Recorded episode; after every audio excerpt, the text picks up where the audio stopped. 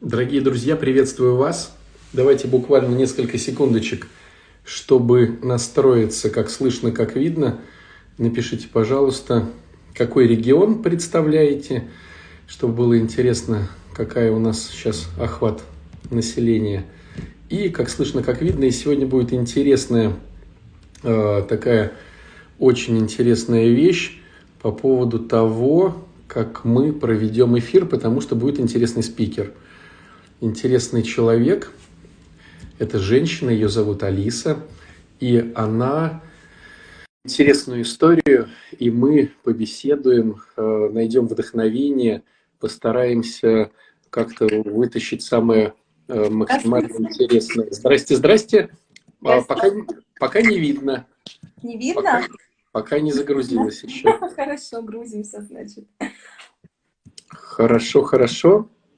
Сейчас я немножечко хотел рассказать, но по большому счету, э, так как э, с вами интересно и вы интересная, конечно, Спасибо. было бы здорово, чтобы вы рассказали сами. Ну, ничего-то, слушайте, а давайте спросим, может быть, это у меня так э, слабо работает интернет.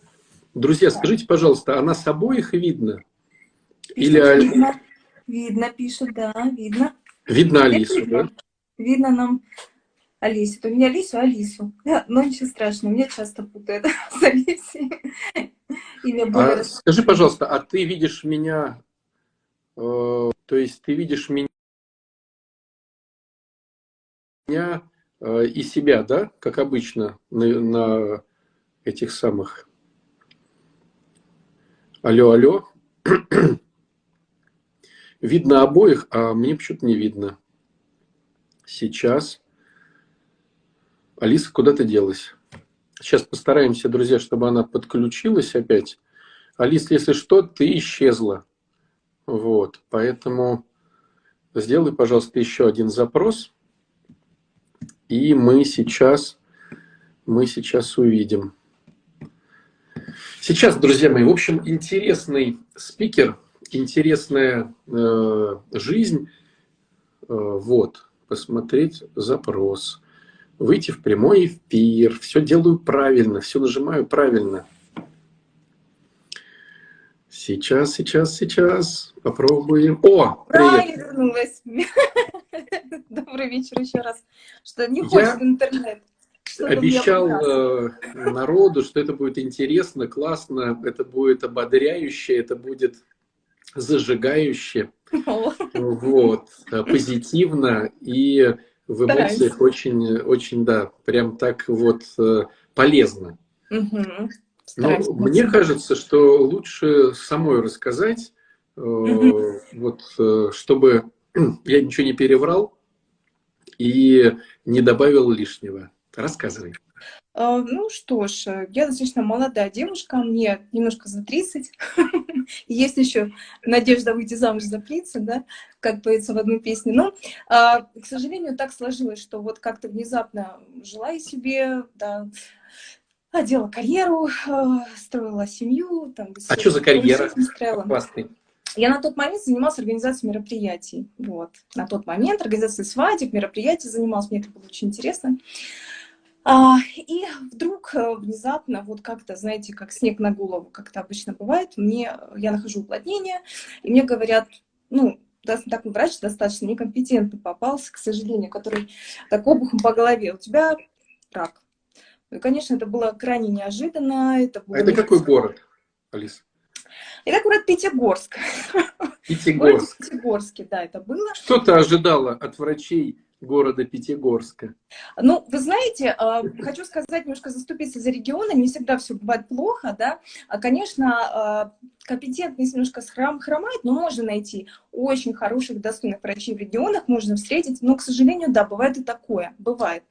Э, так как я до последнего думала, что, естественно, ну, не может со мной такое произойти, да, это где-то там происходит с кем-то. А тебе да? поставили какую-то сразу стадию, да, или как это вот вообще? Ой, мне вообще страшный диагноз назвали, мне сказали, что это саркома, саркома это вообще, ну, очень агрессивная опухоль, вид рака вообще очень агрессивный. Ну, мне повезло, что это все-таки оказалось не саркома, но это вид карцинома, был вид карциномы первой стадии. а, которая, конечно же, была операбельна, поэтому мы прооперировались практически сразу в Ростове, в научно-исследовательском институте. Ты говоришь, мы прооперировались. Ну, мы, я имею в виду, я, родители, поддержка, да, те люди, которые меня окружали. То есть, ну, я себя не чувствовала одинокой. Поэтому... А семейное положение твое какое было на тот момент? Нет, на тот момент я была замужем, и как раз это явилось проверкой, достаточно хорошей проверкой на прочность. И сейчас я в разводе официально. То есть тот момент был переломным. И я поняла, что тот человек, который рядом со мной, ненадежен. И потом, когда уже психотерапия работала с психологом, выяснилось, что на самом деле стрессовая ситуация в семье к этому и привела. То есть, ну, конечно же, это генетический момент, а, но э, стресс является таким такой основой да, для того, чтобы любая генетическая болячка да, вдруг расцвела пышным цветом. Поэтому э, сейчас я очень часто и много говорю а, о том, что очень важно стабилизировать свое э, психическое состояние, да, что очень важно радоваться жизни, испытывать положительные эмоции, как это правильно делать. И сама очень много времени сейчас посвящаю этой теме, изучаю этот вопрос. Вот. А, ну, в общем, после того, как диагноз был поставлен, я была прооперирована. К сожалению, тот тип рака, который у меня был, э, мне сказали, что, Алис, все-таки нужно тебе пройти целый год лечения. То есть это и химиотерапия, и радиологическое облучение. Вот все, что можно было пройти, мне пришлось пройти. А врачи ставили какие-то вот ставки, типа выживешь, не выживешь? Вот, ну, были какие-то разговоры? Ну, знаете, вообще все достаточно интересно. А, у, мне очень часто врачи вообще сами спрашивали, Алис, а как это произошло? Ты такая молодая. Я говорю, ну я вас хотела бы услышать, почему, как это произошло. А, ну нет, изначально было понятно, что первая стадия, так как все вовремя было диагностировано, а, а в этом вопросе а, очень важно вовремя диагностировать онкологию. Поэтому Поэтому я создавала гайд да, а, именно для ранней диагностики. Я рассылался, распространял совершенно бесплатно. Сейчас у меня тоже он доступен как раз с тем, чтобы вовремя обнаружить да, онкологию. Поэтому если рано диагностировать, соответственно, шансов очень очень, очень великие шансы. Но а, это такая неизученная тема, а, что даже врачи не могут дать никаких стопроцентных гарантий. То есть а, болезнь, конечно же, может вернуться, а может не вернуться вовсе. То есть все знаете, сколько судеб по истории, все настолько индивидуально. И, и опять же, мне кажется, что опять же зависит все от настроя человека. Вот угу. от того, на, на, вот насколько человек силен внутри, и насколько он э, силен духом. Это очень важно, потому что я разные за это время а, слышала истории, общалась с разными людьми, совершенно безнадежными, казалось бы, да, и которые действительно справлялись с болезнью, с Богом, справлялись и уходили в полную ремиссию, и наоборот, человек с первой стадии, казалось бы, который спустя какое-то время а, оказалось, что там метастазы уже пошли куда-то дальше, и все, уже человека не спасти. То есть, ну, Ай, знаете, тут уже, как говорится, не расслабишься. Тут уже живешь в том смысле, знаешь, не в том смысле, что ты на постоянном напряжении чего-то ждешь, а в том смысле, что ты уже как-то следишь за собой, за своим психологическим и физическим состоянием гораздо тщательнее. Ну, к сожалению, так. И а вот как ты можешь сказать, вот просто интересно, вот э, чисто субъективно, ты вот до, ну, как бы берем черту, да, Э, которая прошла вот э, выздоровление или начало некой ремиссии, да, это вот, э, вот черта. Вот ты угу. по своему эмоционалу, вот до и после, можно сказать, что ты там стала веселее, бодрее, жизнелюбивее, или, или было то же самое? Ну, нет, конечно, конечно, болезнь очень-очень поменяла меня, как мне кажется. Ну, по крайней мере, внутри я это ощущаю. Не знаю, со стороны видно это или нет моим э, друзьям, знакомым, родственникам. Но, конечно, я переосмыслила очень-очень многое. И сейчас а, действительно вот это, знаете, ощущение того, что есть сегодня, и это сегодня, это все, что у меня есть, и это, это самое ценное, этим надо дорожить. И вот это умение радоваться простым вещам, оно и так присутствовало, но сейчас оно, вот знаете, это как дети. Вот я как ребенок иной раз могу встать, просто залипнуть на небо и просто стоять и кайфовать от этого неба. И, а, вы знаете, еще перестала обращать внимание на и нервничать из-за всякой ерунды. То есть я себе напоминаю, что, Лиса, ты прошла такое, это все такая ерунда. Не расстраивайся, посмотри на небо и улыбнись. Конечно, действительно, жизнь, правда, стала намного глубже, ярче, осмысленнее. Это сто процентов. Конечно, изменилась. Тяжело, я не могу сказать, что это легко, такой опыт легко дается. Конечно, это очень трудно, это, безусловно, очень травмирует, да, такой опыт прохождения, как бы соприкосновение со смертью, даже ее упоминание, да, конечно, травмирует человека, но в то же время это бодрит, невероятно бодрит. Поэтому на самом деле, ну, я иногда парадоксальные вещи говорю, но я называю эту болезнь своим другом, потому что она очень много мне показала и много меня научила. За что я ей...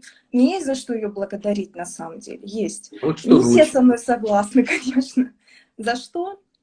Ну, во-первых, я переосмыслила очень много, я поняла, а, в чем мне нужно над собой работать, да. А, я простила, я простила очень многих, начиная от родителей, да, заканчивая какими-то а, людьми, на которых я давно таила обиду. То есть я проделала, знаете, огромную такую душевную, душевную работу над собой, вот именно с психологом, то есть не самостоятельно, с психологом, со священниками в храме в том числе. То есть я старалась работать над собой на всех трех уровнях. Я поняла, что если я это не сделаю, то я не могу а, гарантировать себе, что я сейчас пролечусь и все будет хорошо. Понимаете? Я понимала, что это мне дано для того, чтобы я вот остановилась в этом своем темпе, да, я же мчалась в своем направлении. Я все знала, как должно быть, у меня было все распланировано наперед 10 лет, и я очень много на себя брала, и мне казалось, что все контролирую только я в своей жизни, понимаете? Конечно, это был урок, я поняла, что нет, я далеко не все контролирую, и что вообще жизнь очень а, коротка, и она настолько ценна. Ну, конечно, а, не хотелось бы, чтобы люди через такой опыт, проходя к этому, приходили. Но, к сожалению, наверное, мы вот такие, мы такие. Нас пока не, понимаешь, мы не полетим. Толчок должен быть какой-то. Но в своем блоге, в свою очередь, почему я и стала это все рассказывать и доносить вот так вот, мне очень хотелось, чтобы другие как раз не проходили этот опыт. И просто вот проходя его со мной пошагово, да, а, хотя бы я понимаю, что это сложно, но есть же люди, которые вот через себя все пропускают. И, может быть, и у них получится прожить, прожить этот опыт и тоже посмотреть моими глазами на жизнь, как она прекрасна, как она чудесна. И э, самое главное, что есть, есть Бог, есть Божий промысел, и что все не безболе... бесполезно и не безнадежно. Вот, ну вот так. Алиса, скажи, скажи, скажи, пожалуйста, а вот тема Бога, вот до этой черты и после, то есть угу. она как-то вот поменялась э, или трансформировалась, или вот глубже, ну короче. В общем, что, какие изменения да, в, это, в этой области были? Ну, конечно, стали гораздо глубже. То есть я в тот момент, когда... Ну, то есть я уверовала в Бога немножко раньше, за год до. Я воцерковилась. Вот именно воцерковилась. Просто так, ну, без вот всяких, да? А, нет, ну у меня кое-что произошло, я немножко, вот, вот это бы не хотела говорить, что ну, в личном плане, да, произошло. Нет, не просто так, был толчок, а, но это было исключительно мое желание, а, осмысленное, осознанное, то есть я уже к Богу в 30 лет пришла совершенно осознанно, Uh Я никогда не забуду свою первую исповедь и причастие, и как было хорошо после. Я никогда не забуду и не смогу, наверное, до конца это, эти ощущения, это состояние души своей передать.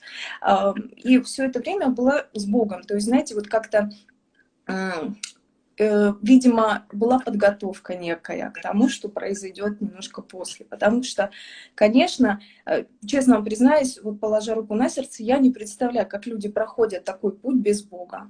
Вот я не представляю, как им сложно, потому что когда это все произошло, вы знаете, я прям чувствовала физически, что меня ведут за руку. То есть, конечно, было очень страшно, потому что вообще не было понятно, куда бежать, где лечиться, что делать какие анализы, куда, что, где. Э, очень мало информации, в то же время ее много и очень мало достоверной, и ты не знаешь, где ее взять. и вообще ты не знаешь, что тебя ждет, даже врачи не, ну, не дают тебе никаких гарантий, поэтому вот это ощущение того, что я с Богом, оно было.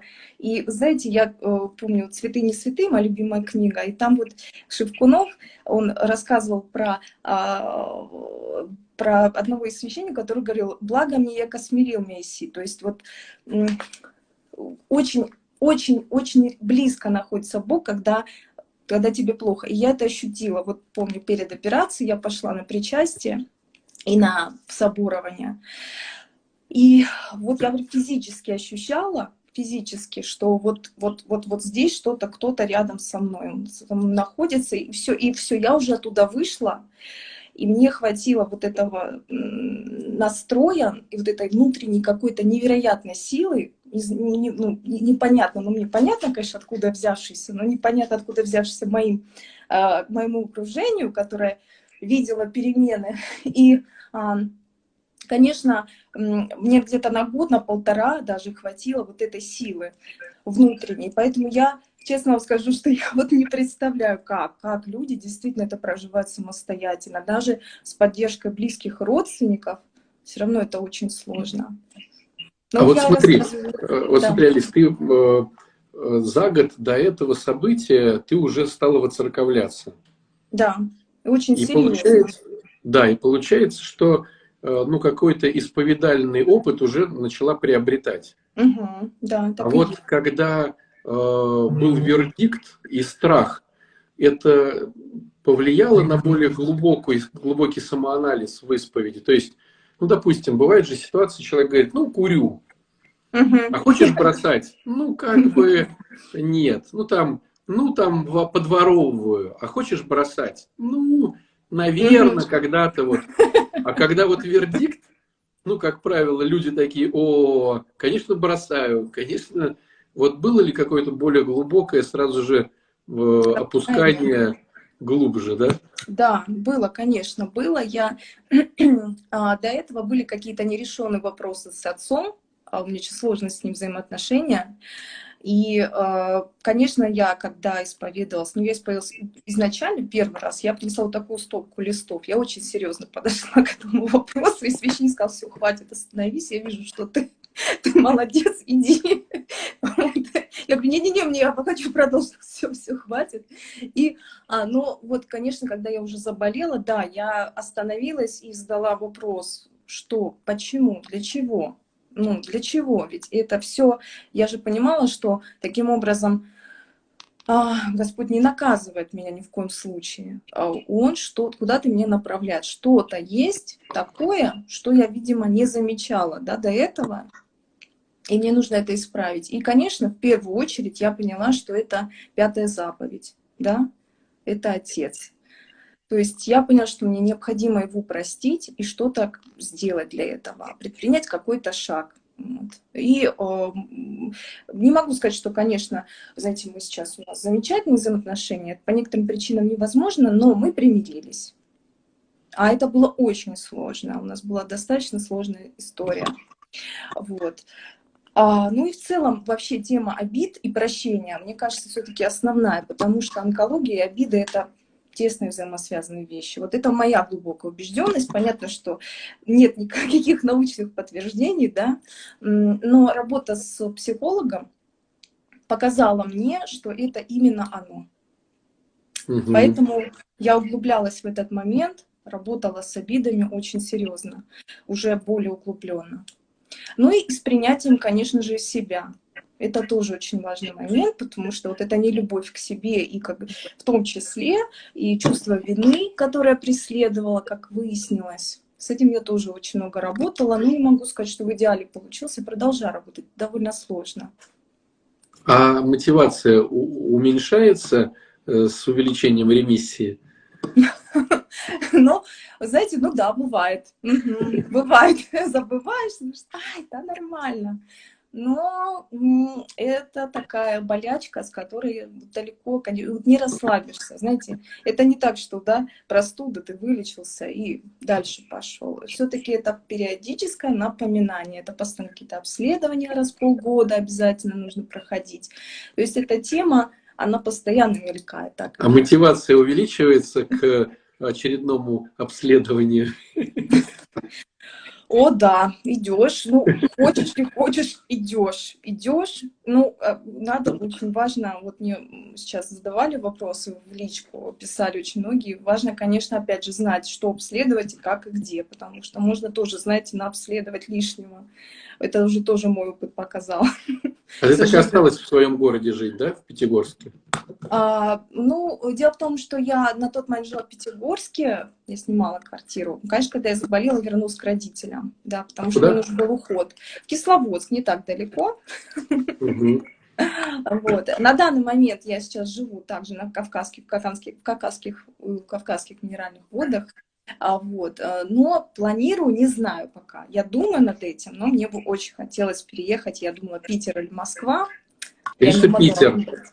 Питер? Москвичи, москвичи меня поддержат. Давайте проголосуем, куда ехать, потому что мне нравится Санкт-Петербург очень, конечно же, безусловно, великолепный город. Но Москва — это тоже, знаете, такая отдельная любовь. Я очень люблю людей, их там так много. я от них заряжаюсь, поэтому я сейчас на распутье, в общем, я планирую дальше двигаться. Но так интересно, что и все из Питера и Москвы э, едут к вам в Кисловодск, ну, да. там, э, той, ну, год назад поднимались на Эльбрус туда с командой, вот, а угу. наоборот, э, ребята едут в Питер, чтобы посмотреть. Такая происходит миграция людей. Хорошо там, где нас нет, как говорится. Ну, понимаете, как дело в том, что mm-hmm. то, что я делаю, занимаюсь сейчас блогом очень активно, я пытаюсь социальный проект развивать. Я понимаю, что для этого нужно, конечно, это все-таки в мегаполисе, в большом городе намного больше возможностей для этого. А ты Мне решила хотелось... вот в, этой, в, этом, в этом векторе двигаться, да? То есть помогать информационно, энергетически, да, вот людям, которые в такой же проблематике, да? Я увидела в этом некую миссию свою, да, причем я с этого пути э, хотела свернуть в какой-то момент, потому что это довольно сложно морально, э, когда, ну, представляете, это постоянно ты сталкиваешься с этой темой, тебе пишут, задают вопросы, ты отдаешься, ты отвечаешь, ты сопереживаешь, пропускаешь это через себя. Конечно, это очень трудно, и в какой-то момент я думаю, ну все, наверное, хватит, вот, я остановлюсь, пожалуй. Был у меня такой момент этим летом. Но опять же, вот вы знаете, я же говорю, я как за руку ведет Господь, вот мне такое впечатление, потому что Он мне не дает, он, нет, Он меня вернул обратно. Я поняла, что нет, Алиска, конечно, нужно, просто немножко, может быть, нужно поменять к этому отношение, немножко, да, сменить формат, но помощь людям — это то, что то, что в целом меня питает, заряжает, и в этом, наверное, и смысл помогать, делиться опытом, чтобы он не был бесполезным. Понимаете, этот опыт, на самом деле, очень серьезный и важный, и поэтому информацией нужно делиться. Вот, поэтому хотелось бы на широкую ногу поставить, но это довольно сложно. В Инстаграм много блогеров на разные темы. Вот, поэтому... А у тебя какие инструменты? Вот ты ведешь э, страницу в Инстаграме, да? А чего да. еще? Пока все пока все. То есть, э, конечно, Телеграм и прочее, мне бы очень хотелось развить это. Вот я, мы сняли документальный фильм небольшой, да, 15-минутный. Мы показали его в кинотеатре. Очень хотелось бы его распространять. Вот единственное, еще YouTube-канал. А кто мы?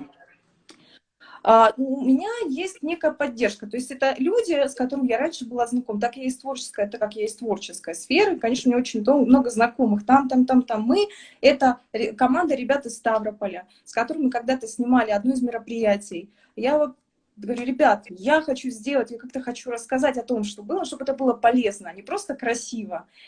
Э, но полезно, но при этом не пугающе, а немножко с юмором, да, чтобы человек смог это посмотреть. И у нас была непростая задача, но мы, мне кажется, с ней справились. И мы сняли, мы два месяца писали сценарий, сняли это кино. Э, у тебя есть дня. оно в, у тебя в, это, в блоге? Инстаграм есть, да, в шапке профиля есть ссылочка на YouTube-канал. Там ага. пока висит только это э, кино. вот даже показали его в кинотеатре, там мужчины даже со слезами на глазах выходили, очень такие впечатленные, а, да, ну, сильная, сильная, получилась сильный, сильный метр э, очень. И, конечно, мне очень хотелось вообще молодежь, девчонкам молодым это все показывать, знаете, на каком-то таком, на такой уровень выйти, чтобы это где-то в институтах было, школах, чтобы уже в раннем возрасте девушки задумывались о том, что очень важно следить за собой, да, очень важно проходить необходимые обследования вовремя, очень важно сдавать анализы вовремя, очень важно следить за своим психологическим состоянием, не нервничать лишний раз, да, не, не таить обиды, не раздражаться, ну и так далее, и так далее. Но так как я все-таки одна, как основной да, человек пока в своей команде, то есть у меня есть люди, но они немножечко мне помогают в меру своих сил. Конечно, основной команды такой костяка еще нет у меня пока. Вот, а не получается встретиться с, вот, с такими же, как ты, э, чтобы вот как-то объединиться, как-то вот какая-то, чтобы коалиция там ну вот, в принципе, в блоге у меня так оно и получается, что вот мне собираем, мы собираемся, вот, притягиваются именно такие люди, э, и мы как-то, ну, в основном, конечно, это люди, опять же, у меня в основном Москва. Вот как ни странно, у меня Москва в основном. Вот. И все, чем могут, пытаются помочь, конечно. Вот даже сегодня эфир, да, организовал человек, которому очень благодарна Ольге, потому что это так здорово, это тоже большая поддержка и помощь, я считаю. И вообще замечательно. Спасибо, кстати, вам большое, что уделили, уделили время. Что у вас такая активная работа ведется. Я э, за вами тоже наблюдаю. Очень много. Нам нравится с позитивными, жизнерадостными людьми общаться.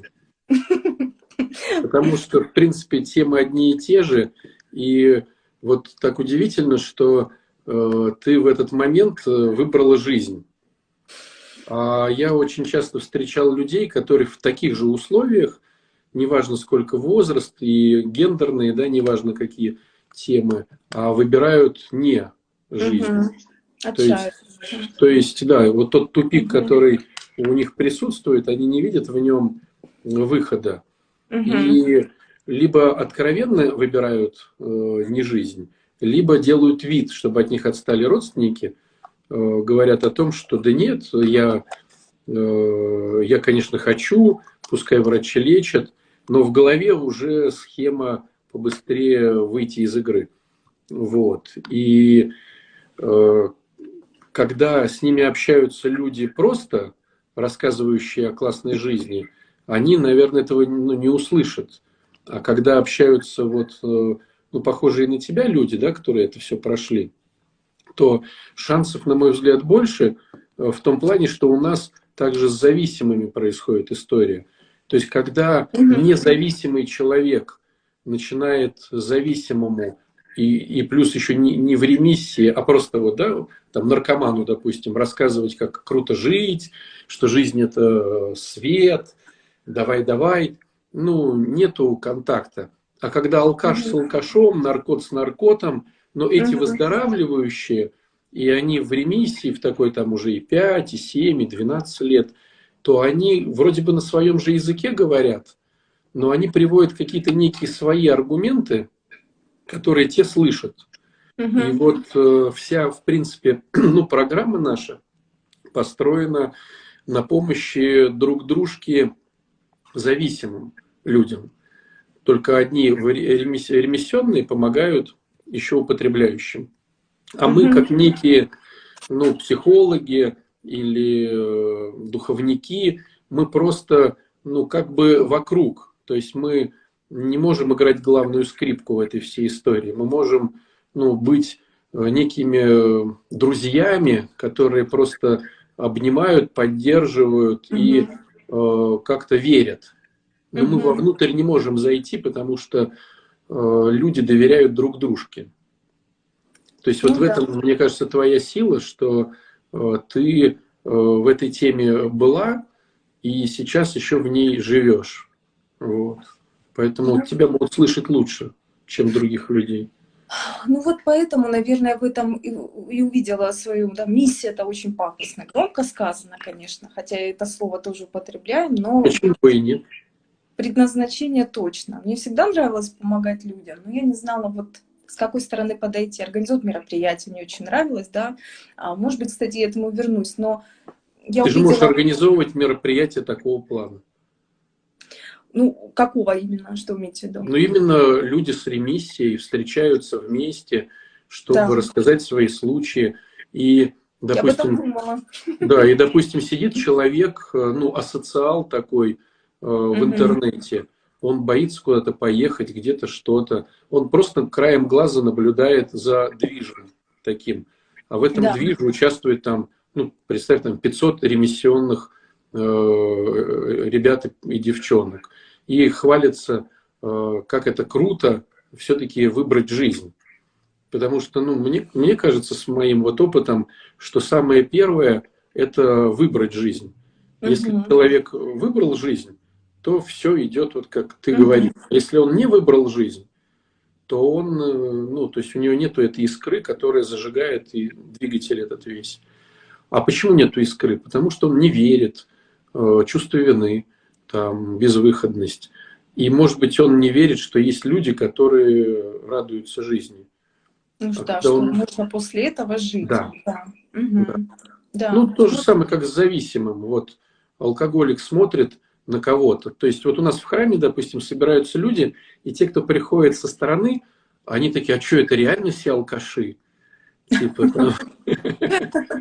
ну, то есть, э, какой момент, что типа это что-то должно быть э, грязное, угу. такое старое, вонючее. А когда люди стоят, ну, обычные, улыбаются, радостные, ну, не ассоциировать их с вот наркоманом, алкоголиком, то есть стоят обычные люди, просто встречаются они в наркологической больнице. Вот. Ну, у нас храм в наркологической больнице. И те, кто просто пришел, ну, как бы за компашку, говорят, да ладно. Типа, что, реально это все наркоманы-алкоголики? Вот. Ну, не поверить. И то же самое, мне кажется, здесь получается, что если э, человек видит, что это все дальше продолжается с позитивом и радостью, то, мне кажется, вот это им очень супер на миссию бы влияло. На... Это, кстати, очень придает еще, вот, а, мне кажется, очень важно, если ты попал в такую историю, и, конечно, ну, понимаете, это еще очень сильно почему бьет по социальной жизни, потому что из нее выпадаешь, ты не можешь работать, да, на время лечения, ну, ты недееспособен, ты а, даже ну, в окружении кто-то может от тебя отвернуться, да, вот, к сожалению, браки разваливаются, это не редкость, это, я знаю очень много таких историй, когда мужья решают, что это слишком тяжело, да, вот, и мне кажется, вот как раз такие моменты очень важно что-то найти, то, что зажигает, и уцепиться, я уже не говорю про Бога, это однозначно. Вот за него надо вцепиться в этот момент, за Бога. Вот всеми своими, вот насколько это возможно. Это очень трудно достать себе веру, особенно в такие моменты. Но вот сделать, по крайней мере, все от себя возможное, это, например, вот сходить на, на причастие, сходить на соборование. Конечно, очень здорово, когда в такие моменты кто-то встречается на пути, вот как вы, да, как э, батюшка такой вот э, более глубокий, э, который видит все нюансы да, человека, который сможет вот так поговорить и направить, а не так просто, что ну вот наказал Бог, иди подумай за что, ну, грубо говоря, что такое тоже, к сожалению, бывает, тоже с этим сталкивалась. Да, вот так говорят. Ну, ладно, пусть будет так, но я же понимаю, что это не наказание, это наоборот, урок это что-то очень важное, что точка роста. То есть, ну, здесь нужен Бог, как мне кажется, и занятия. Род занятий, вот что-то нужно найти такое, что тебя сильно зажигает, да, вот как мне кажется. А были разочарования вот в людях, в ситуациях? Практически нет, наоборот. Вот только меня муж подвел все остальные объединились, и наоборот, вот э, э, очень, вот через, э, Господь действовал через людей. Объединились все вокруг меня. Старые а сейчас с мужем нет никаких вообще контактов? То есть не нет. было попятных каких-то там? Mm -mm. Вот, и выздоровела, давай заново там? Mm нет, нет. И я очень категорична на этот счет, просто я очень долго к этому подводила и давала много шансов. Ну, а это уже была такая точка, когда я поняла, что здесь я либо я выбираю опять стресс, либо я жизнь выбираю. То есть стресс, который меня привел к болезни, либо выбираю жизнь. Угу.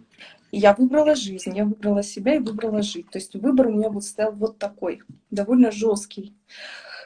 И, конечно, я об этом совершенно сейчас не жалею. Очень жаль, что так сложилось. Жаль, что выбор такой сделал человек. Видите, тоже не от меня все зависит. Как мне кажется, там человек тоже выбирал, и он выбрал. Поэтому я от себя все возможное сделала, чтобы этот брак сохранить. Но это не удалось сделать. Ну, значит, как-то дальше сложится. А какие еще были потери? Вот смотри, мы когда пишем э, э, с воспитанниками э, вот некое целеполагание из точки А в точку Б, то ну, я им говорю о том, что вот по моим наблюдениям, чтобы перейти из точки А в точку Б, порой надо что-то потерять там, чтобы угу. приобрести что-то здесь.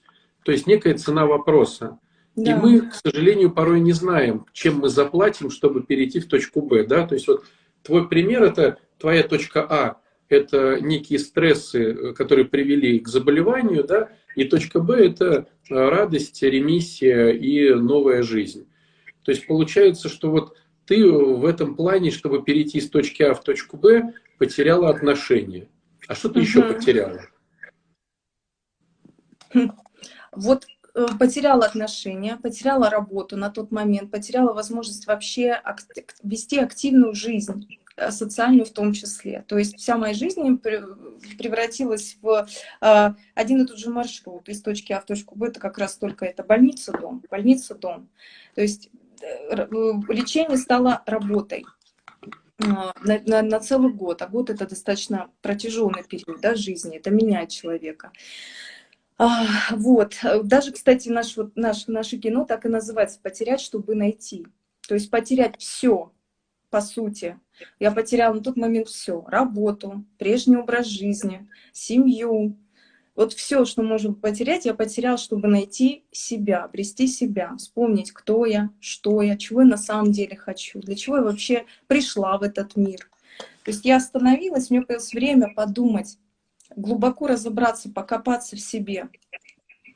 И э, можно, и как-то вот получилось найти точки соприкосновения внутри себя, чтобы направить вот эту энергию в творческое русло и выжать из этого максимальную пользу. Но потерять нужно действительно. И вот мне кажется, что я потеряла все, кроме самого важного — Бога, родных, друзей, потому что я убедилась в том, что Господь действует через людей.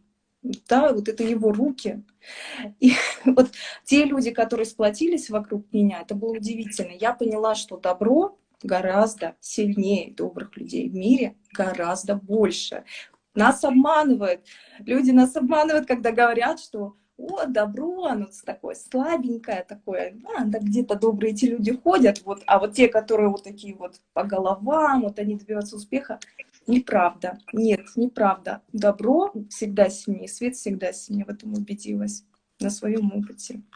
Вот книжки говорят такую интересную статистику, что если точка Б реально далеко, ну такая более важная, то э, когда выходишь из точки А, то теряешь 80% э, своих ресурсной базы и оставляешь только 20. Но никто не знает, никто не знает, что такое будет 80, что такое 20. Угу. Вот как ты думаешь, так и получилось? Плюс-минус да, в этом процентном отношении, да? То да, есть точка кстати. Б получилась далеко, это выздоровление, да, здесь смерть, там выздоровление. И получается, да, вот 80 на 20, да. Да, Но зато и приобрела потом другие, да, то есть в эту пустоту пришло очень много другого, да, хорошего и светлого. Пришло, понимаете, я а, обрела себя. Все это время я поняла, что я, как, я, что, как я жила. Я себя не слышала, не знала, не понимала, я шла не своей дорогой, я как раз вот в фильме обо всем рассказываю. То есть я жила с установками, стереотипами, как раз те, то вот там окружение, родители, ну вот это вот все, вот эта шелуха, она слетела. Но не высока цена. То есть смотри, по факту получается, что чтобы приобрести вот это понимание, да, вот э, пришлось, ну так, мягко говоря, ну такая жестик, да, такой, угу. жизнь дала жестик, чтобы приобрести вот эти знания. Угу. А вот такой вопрос тогда. Э, а если бы э, не было заболевания, угу. ну то есть вот твоя жизнь, да, вот ты работаешь на той работе, которая не особо интересна. Ты живешь с, чело... с человеком, который по бумажкам э, де, де юра, да, твой угу. мужчина, угу. а де-факто, ну, сложные отношения. Угу. Может быть, еще какие-то штуки. И вот если бы не было болячки, как ты думаешь? Ну, самое страшное, наверное, что я бы прожила свою жизнь с тем человеком, который был, на самом деле не был мне мужем. Вот как говорит, на бумаге был, а так это, мне кажется, очень страшно, потому что мы не вечны, мы болеем так или иначе, да, старость, она не за горами, и очень важно, чтобы человек рядом был надежный, да, который любит тебя. Но ты бы не поменяла бы, да? То есть вот э, если бы не было вердикта, то ты бы сколько оставалась вот в этой ситуации, ну, сколько бы ты оставалась в старой жизни, Э, просто, ну вот, э, как сказать, мучаясь, да, там душевно. Вот сколько бы это шло? Или это до последнего, вот до последней точки бы и шла. Потому что у меня была такая установка на тот момент. Мы с психологом это прорабатывали. То есть это спасать, вот как раз созависимые отношения, когда спасатель спасает до, до конца, пока не, вот, не выжмется, да, вот, вот, пока не, превратит, не станет жертвой. Это вот такие созависимые не совсем здоровые отношения, не в том смысле созависимые, там никто ничего у нас не потреблял, да, это просто вот действительно такой вот энергообмен не очень здоровый, да, а, вот. И мне кажется, что это продолжалось бы, может быть, вообще всю жизнь, возможно, неизвестно, неизвестно. А, просто здесь уже точка кипения а, назревала. Видите, еще, конечно, довольно сложно было принять решение, потому что я же шла тоже, опять же, советовалась. Я говорю, ну, а вдруг он что-то с собой сделает? Алиса, нельзя. Развод нельзя, нельзя, терпи. А вот, ну и я думаю, что я бы терпела до какого-то вот момента, пока что-нибудь бы не произошло. Вот в итоге так и вышло.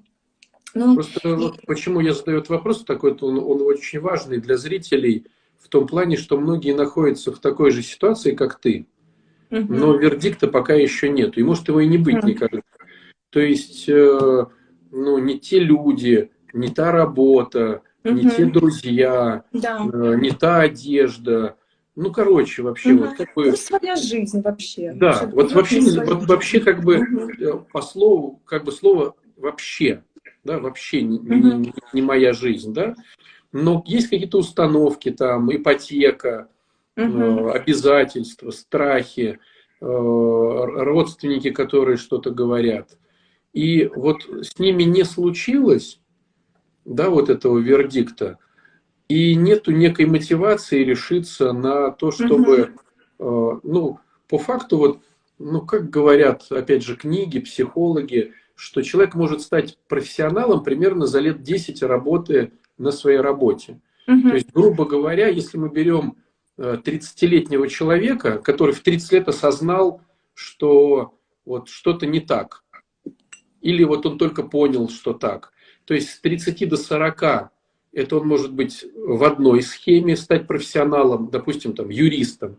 С 40 до 50 он может стать там плотником, профессионалом, и с полтинника до 60 там врач, ну, ну врач долго учиться, ну, там, я не знаю, там, швеей.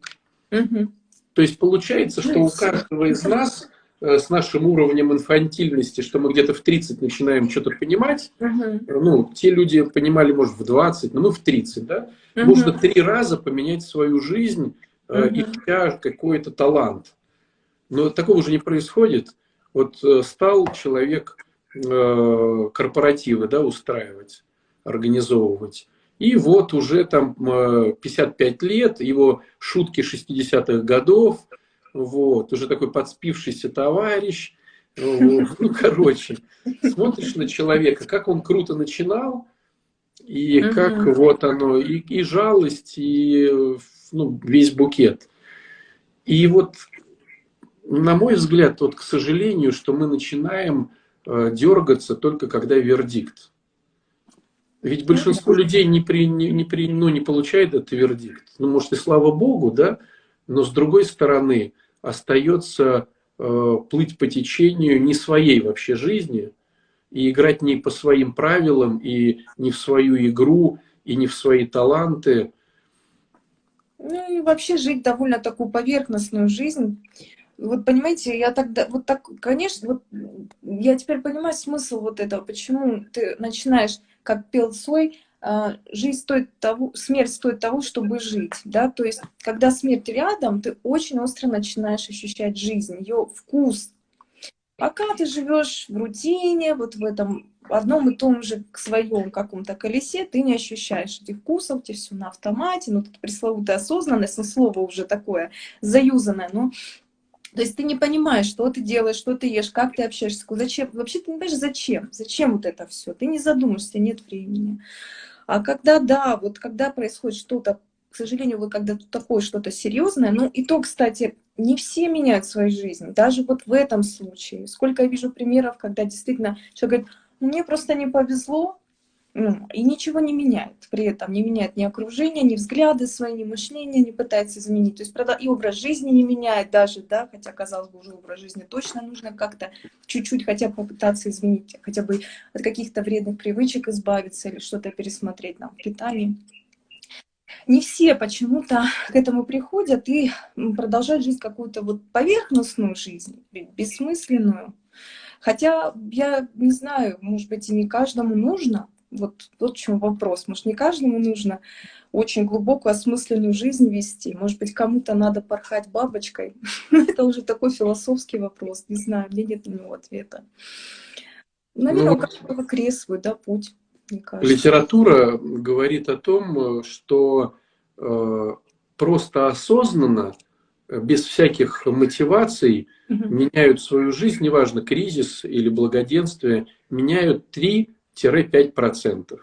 Mm. Mm. Ну, то есть статистика такая, что как бы 3%, но одна, 1% это сумасшедшие, 1% это святые. Поэтому вот их 5.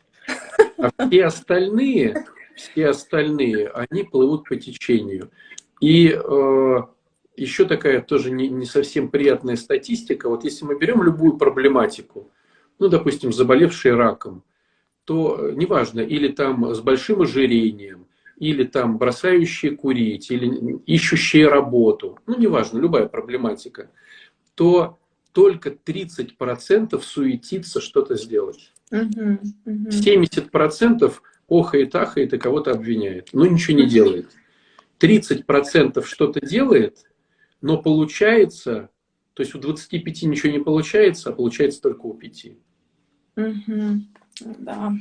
Это сложно, потому что это очень тяжело. это правда тяжело. То есть Меня... получается, что ты э, будешь проповедовать всем, чтобы зацепить только 5%.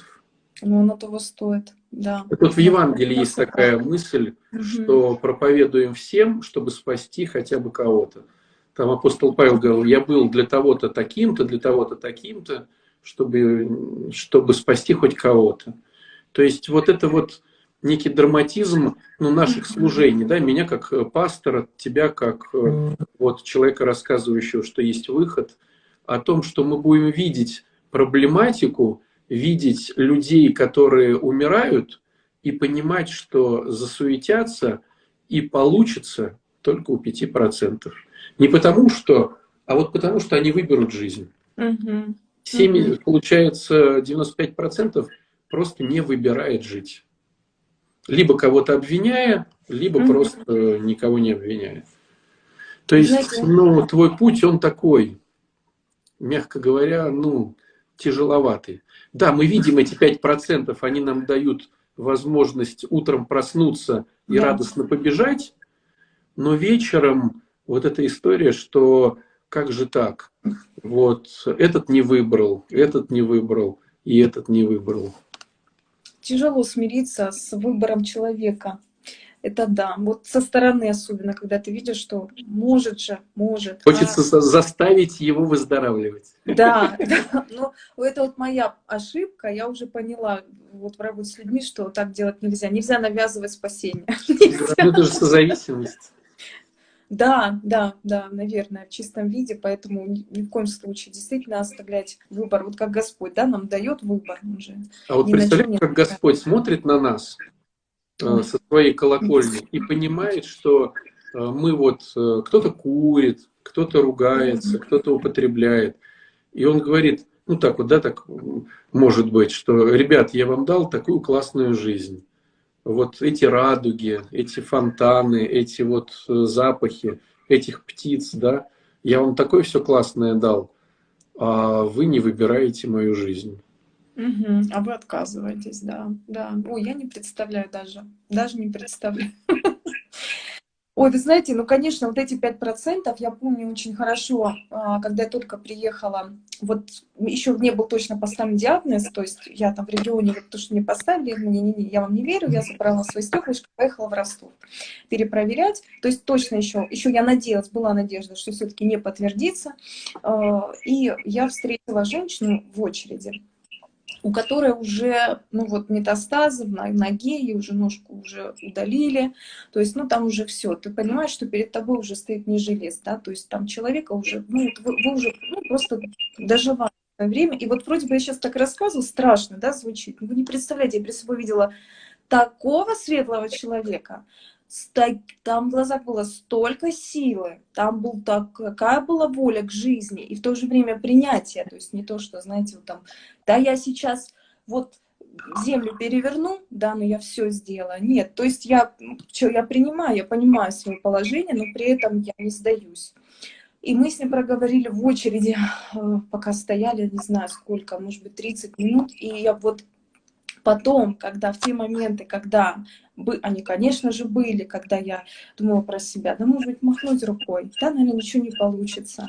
Я вспоминала ее. Я вспоминала, больше я никогда ее не видела, мы с ней не обменивались номерами, это вот такая моментная была встреча, разговор, но я вспоминала ее, ее, вот, ее глаза и поняла, что я не могу сдаться сейчас я не имею права никакого. Если там человек с таким уже, в таком положении, то как я могу? Поэтому, наверное, очень важно быть вот этим примером да, и светилом, насколько это возможно. Хотя это тоже большая ответственность, огромная. Это трудно, но это нужно делать, это очень важно делать. Хотя бы вот по чуть-чуть. Из... Я знаю, что очень много, многие, кстати, вот так ведут свои блоги, я очень на многих девочек наталкиваю, которые вот чуть помоложе, они вот в Инстаграм пытаются, и это очень здорово, это очень круто, что они это делают тоже. Вот они пытаются своим примером показать, что все будет хорошо, что все возможно. Это, конечно, замечательно, побольше бы таких людей, побольше вообще, конечно, грамотности в этом отношении, ну вот, в отношении хотя бы около медицинском. Потому что очень много заблуждений на этот счет, на тему онкологии. Эта тема табуирована до сих пор, как тема смерти. Люди боятся об этом говорить. Но сейчас уже все больше и больше и больше об этом говорят. И это здорово. Вот э, про фильм, кстати, очень спрашивают многие, я смотрю в комментариях. Еще раз повторю, в шапке профиля у меня ссылка есть. Заходите и посмотрите, распространяйте, показывайте. Это все э, очень важно, ценно и полезно. Вы сделаете, внесете свой очень важный вклад, внесете свою лепту такую важную тему, как эм, осведомленность в отношении онкологии, а это уже победа, это уже 50% успеха. Хотя бы или избежать, или вовремя среагировать и правильно к этому отнестись, уже как если вдруг вас это коснулось. Потому что, конечно, это такая болячка, которая касается практически каждой семьи так или иначе. Ты или мама, или бабушка, или тетя. Вот сколько я общаюсь, оказывается, что, к сожалению, это касается каждого, но так как все молчат, и почему-то очень боятся говорить об этом. Поэтому, поэтому мы не знаем, как себя вести, что делать. И вообще почему-то стыдимся этой темы. Не знаю, почему для меня это загадка. Почему многие стыдятся об этом говорить. Ну, это тоже выбор каждого. Опять же, да, мы не можем принуждать. Да, спасибо тебе большое. Это очень здорово. Стараемся. стараемся. Ну, будем надеяться, что вообще в целом, как бы, конечно, будет какое-то развитие в этом отношении со стороны государства, что будет просветительская какая-то работа вестись. Ну, пока... Да, у нас в государстве мы... все держится на фанатах. Фанатов нету, и все... Я, знаешь, вспоминаю такой момент интересный. Тысячу лет назад я купался в проруби с утра до вечера, зимой и летом. И мы с другом вдвоем рубили прорубь. Купалось в проруби, не знаю, ну много народу, но никто не рубил прорубь. А. То есть подбегали, вот если мы, допустим, там где-то там уехали куда-то, подбегали, обтирались снегом и убегали. И вот мы вдвоем одну зиму полностью, у нас там были припрятаны эти ломы, там какие-то кувалдочки. И вот мы э, рубили прорубь. Хотя купалось кучу народу. И вот так ну, вот да. смотришь, вот э, кто занимается наркоманами? Фанаты. Кто занимается детьми или стариками? Фанаты. Кто занимается э, ребятами, болящими раком? Фанаты. То есть, ну, если не мы, то кто называется? Вот. И получается, что если нет такого, как ты, то где найти позитив, что выход, он позитивный? А многие же считают, что даже если будет какой-то выход, то это будет удрученная жизнь, угу. полная обид, как ты да, говоришь, да, вот с чем работать, ненависти, претензий, тупиков. Да. Типа зачем тогда такую жизнь выбирать? Лучше выйду из игры, и будет угу. всем проще. Угу. А если человек видит, что там э, за дверью радость, счастье, радуга и ну, красота, то, конечно, это соблазняет. Конечно, хочется ну, побыть еще в замечательной жизни. Поэтому, мне кажется, твой вариант, он очень крутой. Вот. Поэтому, друзья, подписывайтесь на Алису. Вот. В директе пишите ей какие-то находки, контакты. Может быть, у кого-то есть какие-то ресурсные базы, которые у кого-то, может быть, есть какие-то блогеры, э, известные э, с подписчиками, которые тоже в этой тематике могут Э, как-то помочь. У кого-то есть э, ресурсная какая-то поддержка любого рода, у кого-то есть там какие-то еще ребята, которых можно соединить, да, и будет да. такая интересная коллаборация, где вот все выигрывают от общего контента. Вот. И может быть, э, если у нас так получится, мы тоже поучаствуем хотя бы грамульку в твоем деле. Вот. И нам потом Господь скажет, ну ты, Громульку, конечно, поучаствовал. Перетянули весы, перетянули. Спасибо вам большое, вы уже это сделали, потому что да. столько подписок э, со вчерашнего дня уже, уже ко мне присоединяются люди, чему я очень рада, очень рада. Присоединяйтесь, да, давайте вместе потихонечку, маленькими шажочками двигать очень важное дело. Спасибо Конечно, потому что если, не дай бог, э, гром грянет, ну, то есть готовим сани с лета. А мы знаем, о, есть Алиса, значит, ее можно показать этому человеку. А то потом, о, где-то я слышала сто лет назад, отец Александр с кем-то говорил. А так в подписочках лежит, и ты следишь за собой. Поэтому, друзья, подписываемся обязательно. Спасибо тебе Спасибо. большое. Всего Спасибо хорошего. Вам, Спасибо. До свидания. Пока-пока. Пока. -пока. Пока.